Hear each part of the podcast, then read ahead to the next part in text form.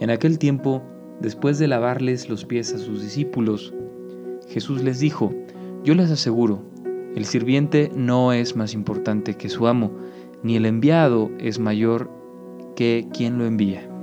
Si entienden esto y lo ponen en práctica, serán dichosos. No lo digo por todos ustedes, porque yo sé a quienes he escogido, pero es para que se cumpla el pasaje de la Escritura que dice, el que comparte mi pan me ha traicionado.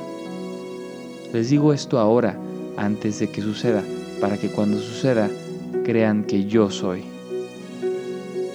Yo les aseguro, el que recibe al que yo envío, me recibe a mí, y el que me recibe a mí, recibe al que me ha enviado. Palabra del Señor.